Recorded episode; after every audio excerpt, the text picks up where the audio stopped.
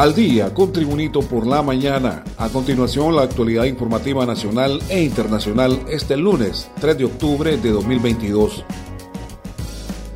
Aunque hay personas solidarias, los migrantes que ingresan al territorio hondureño por el paso de Jamastrán y Trojes son estafados vilmente por gente inescrupulosa que no solo les cobren dólares, sino que los exponen a la muerte cruzando las turbulentas aguas del río Guayambre, entre otras cosas. El padre Naín Alfonso, párroco de la iglesia Santa María, denunció que un hotel en Santa María cobraba 150 lempiras por la noche, pero cuando se trata de atender a los migrantes que ingresan por territorio nacional, triplican el precio entre 500 y 800 lempiras la noche. Fue el jueves anterior cuando la situación estalló en la cara de las autoridades. Resulta que un pipante fue envuelto por las corrientes del río Guayambre, un caudaloso río que incluso en el verano es un peligro un niño brasileño, Nicky Luis Chilobe Misca, y su padre de origen haitiano, Billy Ortiz, fallecieron, además de un migrante de origen venezolano. Se estima que una canoa con 15 personas, estos traficantes de migrantes cobran aproximadamente 18.125 lempiras por recorrido y según el sacerdote hacen al menos 6 viajes diarios. Más noticias con Tribunito por la mañana. Danley El Paraíso, el cuerpo del pequeño Nicky Luis ya descansa en el cementerio privado de la familia Flores. Su madre y el abuelo del menor sepultaron al pequeño junto a varios habitantes, la mayoría de ellos niños de Santa María, que muy acongojados recordaron la tragedia. La escena era triste, lágrimas y gritos de dolor de la madre en Miscachilobe por la pérdida de su hijo que murió en las aguas del río Guayambre y donde su esposo también fue arrastrado y aún no ha sido localizado su cuerpo. La mujer aseguró que no se irá de Santa María hasta encontrar y también dar cristiana sepultura a su esposo Billy Sortés. La mujer es acompañada de su padre que viajó desde Estados Unidos para dar el último Dios a su nieto. Más noticias con Tribunito por la mañana. Un empresario identificado como Wilson Rafael Rivera, de 45 años, falleció luego de haber sido víctima de un asalto a manos de dos presuntos policías que lo atacaron minutos después de haber salido de una agencia bancaria supuestamente en posesión de 2 millones de lempiras. De acuerdo con la información que trascendió, Rivera era propietario de una fotocopiadora que opera en la Universidad Pedagógica Nacional Francisco Morazán y al parecer solicitó un préstamo para ampliar su negocio. El hecho criminal quedó captado en un vídeo aficionado en el que se observa el momento en que Rivera era asaltado. Horas más tarde se reportó que había resultado con un disparo a la altura del cuello que le costó la vida. Continuamos con Tribunito por la mañana. Tras los fuertes acumulados de lluvias registrados en el país que causaron severos daños en la infraestructura nacional por medio del Fondo Hondureño de Inversión Social FIS, y de la Secretaría de Infraestructura y Transporte se preparan trabajos de reconstrucción. A través de la Secretaría de Estado en los despachos de gestión de riesgos y contingencia nacional de COPECO, las autoridades advierten que siguen bajo un decreto de emergencia y eso les permite intervenir con prontitud los pasos y zonas afectadas por los deslizamientos, inundaciones y hundimientos de tierra. Según los reportes oficiales, en temas de infraestructura se registran hasta el fin de semana pasado 1.575 afectaciones a nivel nacional, con daños mayores en los departamentos de Cortés, Lempira, Lloro, Copán y Santa Bárbara, El Paraíso y Ocotepeque, entre otras zonas afectadas del territorio nacional debido a las lluvias que han causado inundaciones y deslaves de terrenos. Continuamos con Tribunito por la mañana.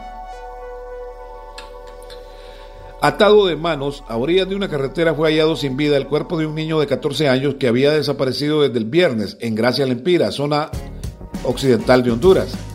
Familiares identificaron al menor como Josué Abel Miranda Aguilar, quien fue encontrado a orillas de la carretera CA11 entre Santa Rosa de Copán y Gracia Lempira, a la altura de la aldea Villamí.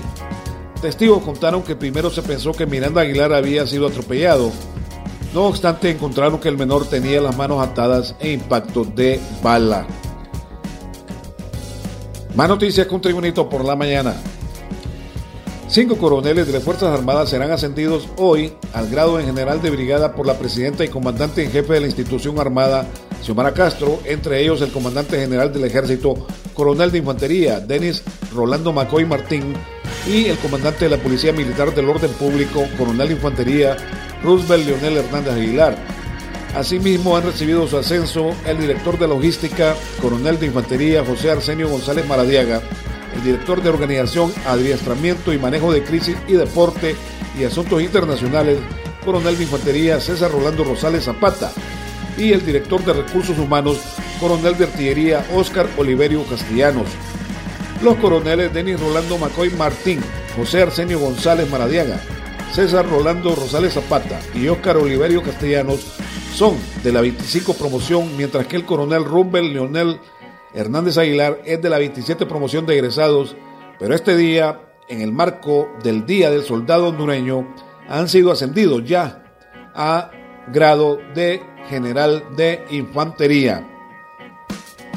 Más noticias con Tribunito por la mañana. Y en las noticias internacionales, desde Brasil se informa. El expresidente Luis Ignacio Lula da Silva, con el 47,93 de los votos válidos en las elecciones de este domingo en Brasil, tendrá que definir la presidencia en una segunda vuelta con el actual mandatario Jair Bolsonaro, que obtuvo el 43,63% según los datos oficiales. De acuerdo con el Tribunal Superior Electoral, tras haber sido escrutado el 97,45% de los votos, ningún candidato conseguirá matemáticamente alcanzar más de la mitad de los votos, listón que se necesita para garantizar la elección sin necesidad de segunda vuelta, y Bolsonaro ya no podrá superar a Lula. El dirigente progresista y el líder ultraderechista Lula y Bolsonaro respectivamente, como los dos más votados en la primera vuelta, definirán la presidencia en el balotaje de la segunda vuelta previsto para el 30 de octubre próximo. Y también en las noticias internacionales desde Estados Unidos, la modelo estadounidense Kim Kardashian tendrá que pagar 1,26 millones de dólares tras una multa de la Comisión de Bolsa y Valores por haber anunciado ilegalmente criptomonedas a través de sus redes sociales. El órgano gubernamental informó este lunes en un comunicado que Kim Kardashian acordó resolver no reconocer los cargos y cooperar con la investigación en curso. La orden de la Comisión de Bolsa y Valores determina que Kardashian no reveló que le pagaron 250 mil dólares por una publicación en su cuenta de Instagram sobre los tokens EMAX, un producto de seguridad de criptoactivos que ofrece la compañía Ethereum Max. Ni en los deportes, la jornada 11 del torneo Apertura de la Liga del Fútbol Profesional Hondureño 2022-2023 tuvo la particularidad de la caída del último invicto, el del campeón Motagua a manos del subcampeón Real España en el Estadio Nacional de Tegucigalpa.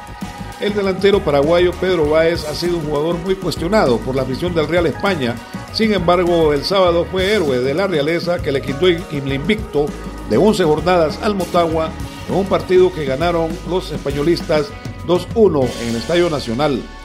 Por cuarta vez se vieron las caras en el banquillo los argentinos Hernán Tota Medina y Héctor Vargas con un saldo favorable para la estratega de la realeza del España, ya que de cuatro partidos suman dos ganados, uno empatado y uno perdido.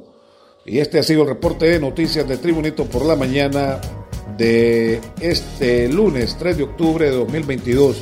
Tribunito por la mañana te da las gracias y te invito a estar atento a su próximo boletín informativo.